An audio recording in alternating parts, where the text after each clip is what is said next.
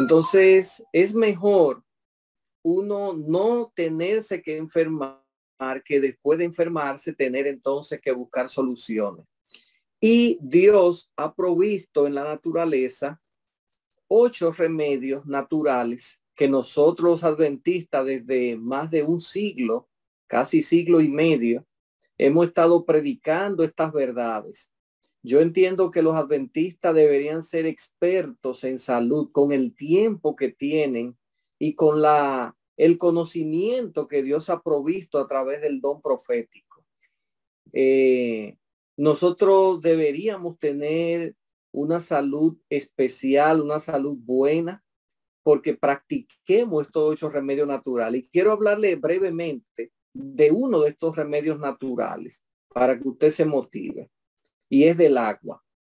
El agua que normalmente nosotros no la tomamos bien todo, por ejemplo, el agua es un, elemento muy importante en la salud. Bien sabido es que el 70% de nuestro cuerpo es agua, aunque el cuerpo fue tomado de la tierra, ¿verdad?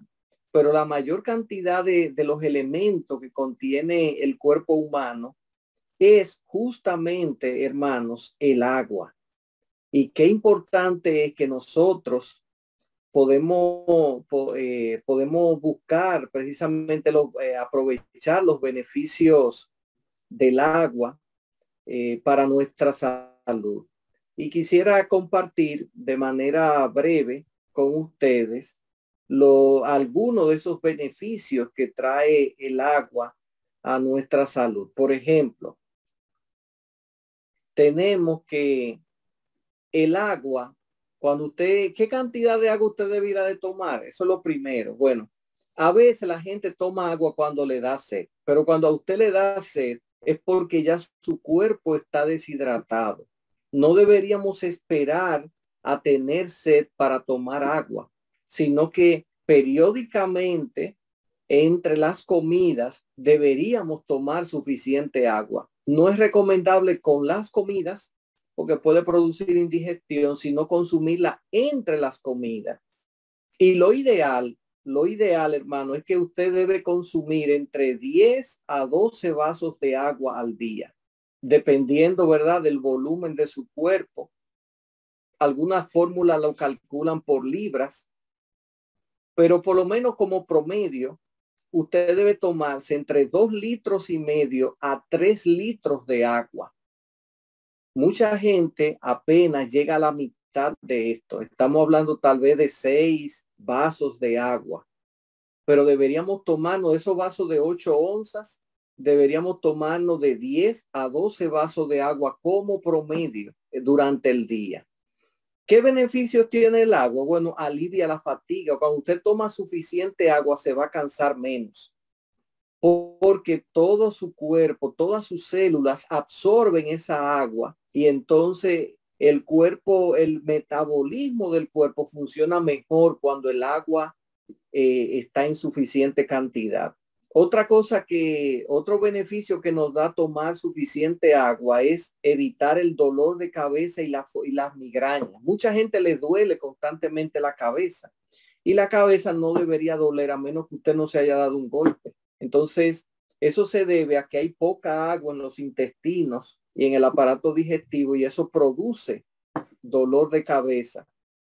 Porque los intestinos están conectados, hermanos, por, eh, porque hay neuronas, hay más neuronas, se ha calculado que hay más eh, o, casi igual cantidad de neuronas de, en los intestinos que en el propio cerebro humano. O sea, por eso le dicen al, al intestino el segundo cerebro y cuando el intestino no está funcionando bien se refleja en un dolor de cabeza. Eh, otro, otro beneficio es que ayuda a la digestión y evita el estreñimiento. Cuando usted toma suficiente agua, usted va a ir al baño. ¿Cuántas veces usted come? Come tres veces, usted debería ir tres veces al baño. Entonces, cuando la gente no va al baño y sufre de estreñimiento, una de las principales causas es que no bebe suficiente agua. Otro beneficio del agua es la ayuda a mantener, que ayuda a mantener la belleza de la piel. Eh, sobre todo las damas usan cremas y cosas para ponérsela en la cara, pero el mejor hidratador que pueda existir para la piel es el agua. Cuando la gente toma suficiente agua, su piel se va a ver de una forma saludable, no se va a ver arrugada, sino que se va a ver joven la persona. Y simplemente eso con tomar suficiente agua, de 12, de, de 10 a 12 vasos de agua. Otro asunto, otro beneficio es que la regula la temperatura del cuerpo. Es decir, cuando una gente toma suficiente agua, ni va a sentir mucho frío, ni va a sentir mucho calor, porque el agua va a regular la temperatura del cuerpo y lo va a poner en una temperatura bien. Si hace calor, el cuerpo, la, eh, eh, eh, la piel se va a refrescar y si hace frío, la piel se va a calentar. Todo eso lo hace simplemente el agua como una, una condición térmica. También el agua, hermanos, reduce el riesgo de cáncer, porque el cáncer es cuando comienzan a acumularse todas esas toxinas dentro del cuerpo y ahogan a las células. Entonces, cuando hay suficiente agua que va barriendo todas esas toxinas, eh, evita precisamente que haya cáncer, sobre todo en la vejiga y en el colon, que son cánceres muy comunes, sobre todo el del colon hoy en día. Otro beneficio del agua es que mejora el sistema inmunológico. Con este asunto del virus, todos debemos tener un sistema inmunológico que esté en buenas condiciones y el agua es uno de esos elementos que ayuda a mantener el sistema inmunológico en buen funcionamiento. También el agua reduce el riesgo de los problemas cardíacos porque ayuda a que el corazón funcione mucho mejor. Cuando la gente toma suficiente agua, su corazón va a tener un buen ritmo cardíaco y evita precisamente esas enfermedades que, que tanto afectan hoy en día al corazón. El agua también resuelve el mal aliento. Mucha gente cuando tiene mal aliento se debe precisamente a que no está tomando suficiente agua y muchas bacterias se acumulan dentro del aparato digestivo. Pero cuando se toma suficiente agua, esas bacterias también se barren y, el mal aliento mejora eh, inmensamente. Y por último, hermanos, el agua también ayuda a perder peso. Eh, mire, mucha gente a veces está preocupado con el sobrepeso. Si usted consume suficiente agua, usted va a bajar de peso. Usted dirá, pero pastor, yo pensaba que era al revés, tomar menos agua. No, porque el agua al acelerar el metabolismo hace que el cuerpo queme más energía. El agua es el elemento vital para el metabolismo. Y entonces cuando eh, hay suficiente agua, el, el, el cuerpo quema más energía y no la acumula, que es lo que se ve cuando la gente aumenta de peso. Bien, yo espero, hermano, que estos, esto, esta, esta pequeña cápsula le ayude a usted y que usted se convenza hoy de tomar más agua. Si usted nada más se toma cuatro o cinco vasos de agua al día, posiblemente mañana no se va a tomar 12 vasos, pero vaya subiéndola poco a poco hasta que llegue al ideal y usted verá cuántos cambios se van a ver en su salud simplemente por tomar agua. Que Dios le bendiga. Bien, el tema de esta noche lo hemos titulado Preparándonos para el encuentro con Dios. Eh, es importante, hermanos, eh, el aspecto de nosotros estar preparado. Y Jesús contó varias parábolas que hablan de la preparación nuestra para el encuentro con Él. Mateo 24 presenta básicamente allí eh, tres parábolas que creo que uno de estos miércoles estuvo predicando acerca de una de estas parábolas, que fue la de las diez vírgenes. También está la parábola de los talentos y la del juicio a las naciones está en Mateo 25. Pero en Mateo 24, nosotros al final, después de las señales, vamos a ver también otra parábola que Jesús menciona y que creo que puede ser una alerta para nosotros que vivimos en el tiempo del fin hoy en día. Vamos a leer Mateo 24, versículos del 45 al 51. Dice allí, ¿quién es pues el siervo fiel y prudente, el cual puso su Señor sobre su casa para que le dé el alimento a su tiempo? Bienaventurado aquel siervo al cual cuando su Señor venga le halle haciendo así. De cierto os digo que sobre todos sus bienes le pondrá. Pero si aquel siervo malo dijera en su corazón, mi Señor se tarda en venir y comienza a golpear a sus consiervos y aún, y aún a comer y a beber con los borrachos, vendrá el Señor de aquel siervo el día que éste no espera y a la hora que no sabe, y lo castigará duramente y pondrá su parte con los hipócritas. Allí será el lloro y el crujir de dientes. Hermanos queridos, es interesante que nosotros le prestemos atención a esta advertencia que hace Cristo. Él presenta allí dos actitudes que nosotros pudiéramos tener en el tiempo del fin previo a su segunda venida. Una actitud de estar alerta, de estar preparados, de estar atentos y otra de descuido total, de abandono de la fe, de vivir una doble vida. Y, y precisamente nosotros, adventistas del séptimo día, estamos llamados precisamente a ser los vamos a decirlo así, los portavoces, los portaestandartes para que los cristianos de este tiempo estén preparados. La segunda venida de Cristo ha estado en la boca de los cristianos durante casi dos mil años. Eh, antiguamente los cristianos, ustedes saben, no se saludaban Dios te bendiga, Dios te dé paz, sino que su saludo era Maranata, que significa el Señor viene. Y esa era la forma del saludo porque expresaba la esperanza del cristiano. Siempre, hermano, el anhelo de Dios ha sido de que sus hijos estén listos, no solamente porque Jesús viene, sino estar listos siempre, en cada momento, en cada circunstancia. Por eso el Señor no anunció el día y la hora, para que cada generación estuviera preparada, pudiera estar lista para la segunda venida de Cristo. Los adventistas el séptimo día eh, surgimos en cumplimiento precisamente de la profecía bíblica y como consecuencia del movimiento eh, milerita del siglo XIX. Una vez se desintegró este movimiento, de los restos de este movimiento que surge la iglesia adventista del séptimo día, precisamente para dar al mundo el mensaje de los tres ángeles, que son el mensaje de advertencia final a toda la humanidad antes del regreso de Cristo. Por eso el papel, la, el, el llamado nuestro, hermano, es un llamado muy importante, muy especial. Dios va a demandar mucho más de nosotros por las verdades que hemos recibido que de cualquier otra iglesia, de cualquier otra denominación cristiana, por el conocimiento que nos ha dado a entender. Y nosotros deberíamos estar completamente alerta.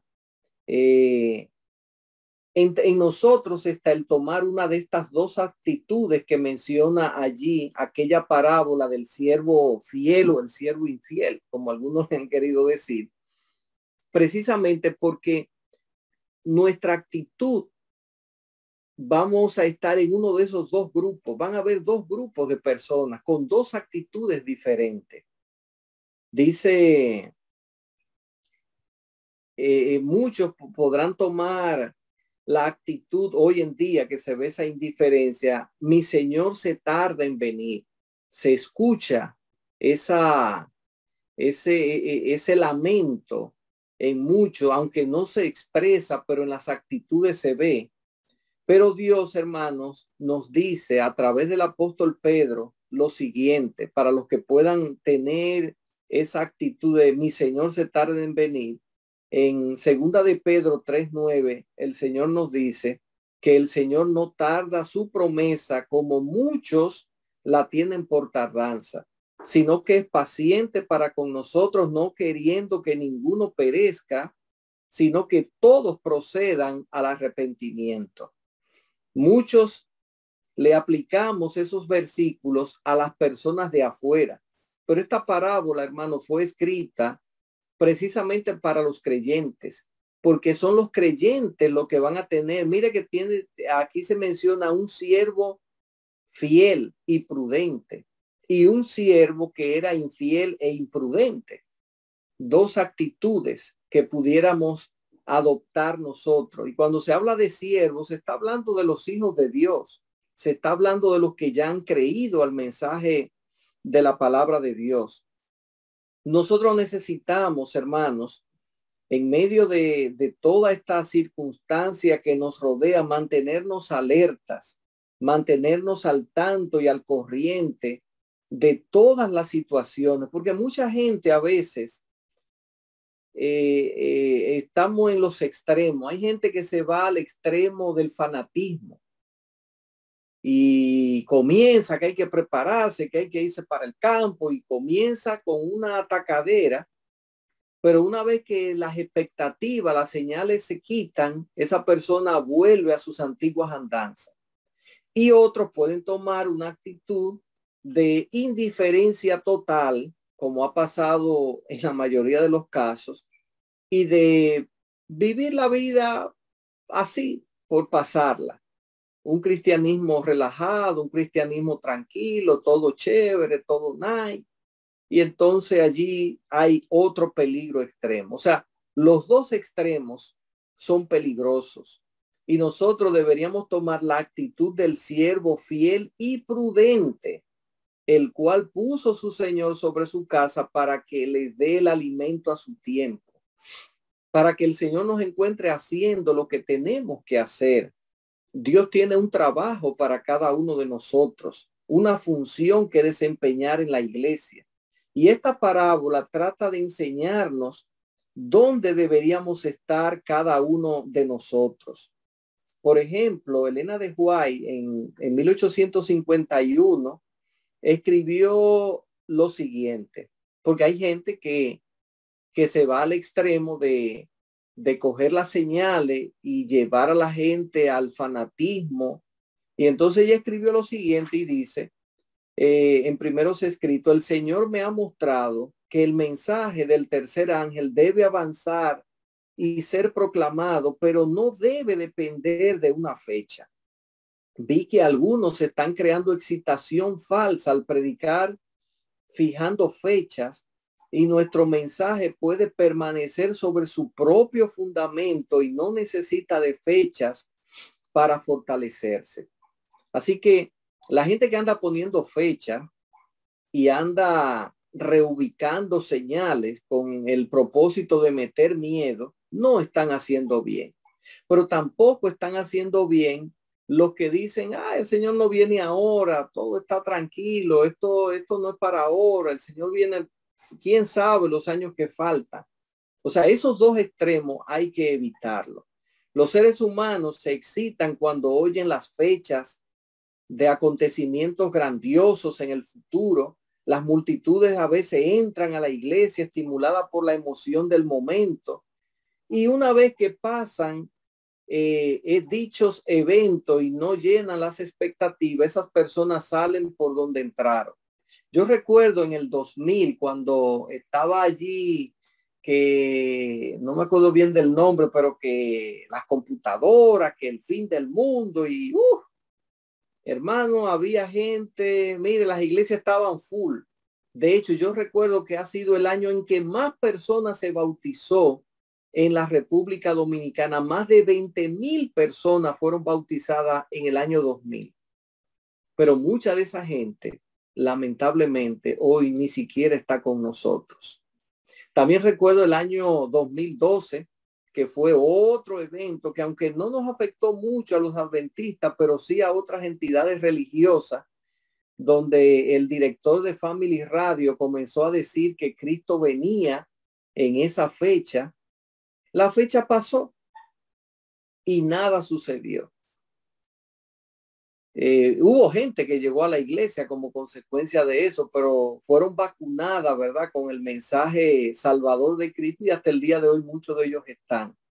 Pero es peligroso el asunto de poner fecha y, y peligroso el asunto de nosotros depender de fechas para prepararnos para el encuentro con Jesús.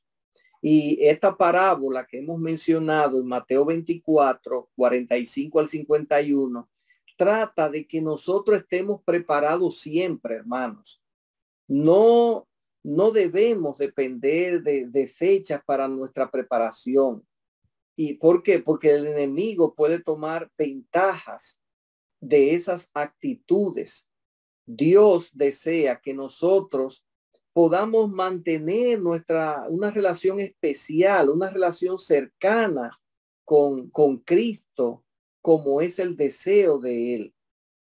El consejo de Dios desea que apliquemos a nuestra vida, hermanos, está en segunda de Corintios 13, 5. ¿Qué dice este pasaje? Dice, examinaos a vosotros mismos si estáis en la fe. Probaos a vosotros mismos, dice este texto en su primera parte. Nosotros necesitamos analizarnos en qué punto estoy. ¿Cómo está mi relación con Dios? Si Cristo viniera hoy, ¿me salvaría? Si yo me acuesto esta noche a dormir y me quedo muerto, estoy preparado, estaría yo preparado para el encuentro con Cristo. Por eso, hermano, la preparación para la segunda venida de Cristo no puede depender de una fecha. Es importante lo que dice Elena de White de que nuestro mensaje tiene su propio fundamento, que es Cristo, y no necesita de una fecha. Y como dice el himno, que venga hoy o que venga mañana, siempre estoy listo para su llegada. Ese debería ser el lema de nosotros. Estar listo siempre. Fue el lema de los apóstoles. Por eso estuvieron dispuestos a ofrendar su vida sin temor. Durante la Edad Media la iglesia eh, pudo subsistir porque su esperanza estaba cifrada en Cristo, en una relación personal con Cristo y no en una fecha. Por eso el apóstol Pablo nos recomienda que nos examinemos a nosotros mismos para ver si estamos en la fe, que nos probemos a nosotros mismos. Debemos hacer algo en esta noche y es hacer un inventario de nuestra vida. No importa quiénes seamos, debemos hacernos estas preguntas que de hecho están en el camino a Cristo, página 44, página 40. Camino a Cristo, página 40, dice lo siguiente. ¿De quién es nuestro corazón? ¿Con quién están nuestros pensamientos?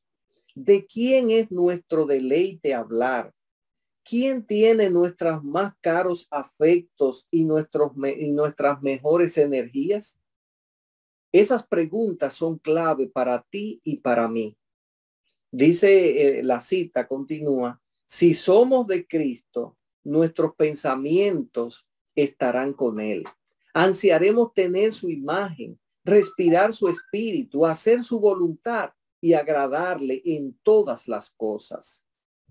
Allí está, hermanos, el secreto para nosotros mantenernos siempre preparados para el encuentro con Jesús. Si nosotros tenemos a Cristo en el corazón, vamos a, se va a reflejar esto que menciona allí. Dice que nuestros pensamientos estarán con Él. Ansiaremos tener su imagen, parecernos a Él, respirar su espíritu, hacer su voluntad y agradarle en todas las cosas. Medita en esto y te darás cuenta quién mora en tu corazón, si Cristo o el mundo. Jesús dijo en su, en su promesa de Juan 14 del 1 al 3 que todos repetimos muy a menudo, que dice, y si me fuere y os prepararé el lugar, vendré otra vez y os tomaré a mí mismo para que donde yo estoy vosotros estéis, también estéis. Nada, hermano, que no sea un carácter semejante al de Cristo podrá entrar al cielo. ¿Quién eh, ¿qué tanto te pareces a Cristo? ¿Qué tanto te pareces a Jesús, hermano? ¿A dónde te lleva la vida que estás llevando actualmente? ¿A Jesús o al mundo? Recuerda que la mayor necesidad del mundo hoy es la de hombres y también mujeres que no se vendan ni se compren, que sean sinceros y honrados en lo más íntimo de sus almas. Hombres y mujeres que no estén, que no teman al dar al pecado el nombre que le corresponde. Hombres y mujeres, ¿verdad? Cuya conciencia sea tan leal al deber como la brújula al polo. Hombres y mujeres que se mantengan de parte de la justicia, aunque se desplomen los cielos. Hoy, hermanos, el mayor secreto para nosotros mantenernos preparados es mantener una relación de fe personal con Cristo a través del estudio de su palabra, a través de la oración, a través de nuestra testificación, de compartir con otros lo que hemos conocido, lo que hemos aprendido del Señor, a través del ayuno, a través de, de congregarnos con otros hermanos. Todas estas, estas disciplinas espirituales nos ayudan a mantener una relación de fe con Cristo. Y es eso lo que necesitamos, llenar nuestra mente de Cristo hasta que Cristo llegue a reflejarse en nuestros pensamientos, llegue a reflejarse en nuestras palabras, llegue a verse en nuestras propias acciones y en nuestra propia conducta. El mundo, hermano, está listo para perderse, pero la iglesia todavía no está lista para salvarse. Le falta todavía reflejar a Cristo en sus acciones, en sus pensamientos, en sus palabras. Y la iglesia no es un grupo de gente, la iglesia eres tú, la iglesia soy yo, la iglesia somos cada uno de nosotros. Si tú estás listo, entonces la iglesia está lista. Si tú no estás listo, entonces la iglesia no está lista, hermano. Y lo que me temo es que la iglesia no está lista, porque en sus palabras, en sus acciones, en sus pensamientos no se ve a Cristo reflejado plenamente. Cuando Cristo venga a reclamarnos como su pueblo, como suyos, es porque habremos reflejado plenamente su carácter. Tal carácter, hermano, no es el resultado de la casualidad, un carácter noble es el resultado de la autodisciplina, de la sujeción de la naturaleza baja a la naturaleza superior, de la entrega del yo al servicio de amor a Dios y, al hombre. Es, como dijo Pablo en Gálatas 2.20, ya no vivo yo, sino que vive Cristo en mí. Y lo que vivo ahora en la carne, lo vivo por la fe en el Hijo de Dios, el cual se dio a sí mismo por mí. Esto debe ilustrar nuestro norte, nuestro propósito en la vida. Todos nosotros tenemos muchos distractores en nuestra vida. Y pero recuérdate que el propósito de esta vida es ese, fundamentalmente prepararnos para la venida de Jesús. Si tú logras todo en esta vida y no alcanza la salvación, habrás vivido en vano. Habrás perdido tu tiempo en la iglesia, tu tiempo de vida en este mundo. Toda, toda nuestro propósito se concentra única y exclusivamente en prepararnos para el encuentro con Cristo, en vivir una vida donde los demás puedan ver a Cristo en cada uno de nosotros. Hermanos, examinémonos a, a, nosotros mismos para ver si estamos en la fe si estamos viviendo plenamente la vida de Cristo, si nuestra esperanza, nuestra suprema esperanza es la venida de nuestro Señor Jesucristo. Esa debe ser nuestra oración, debe ser nuestra intención. Y qué bueno, ¿verdad? Que Cristo presentó ese, ese contraste de esos dos siervos. Uno que hizo la voluntad de su Señor y el otro que no la hizo. ¿De qué lado voy a estar? Es una decisión que tú puedes tomar hoy. Yo te animo, te invito para que te acerque cada día más al Señor, cada día más pueda crecer. No importa lo que hagan los demás, hermano. Cristo desea tener una relación personal contigo. Hay mucha gente que quieren ayudar a salvar a otro y eso está bien y hay que hacerlo. Pero tú debes llegar a, entender y a sentir la salvación de Dios.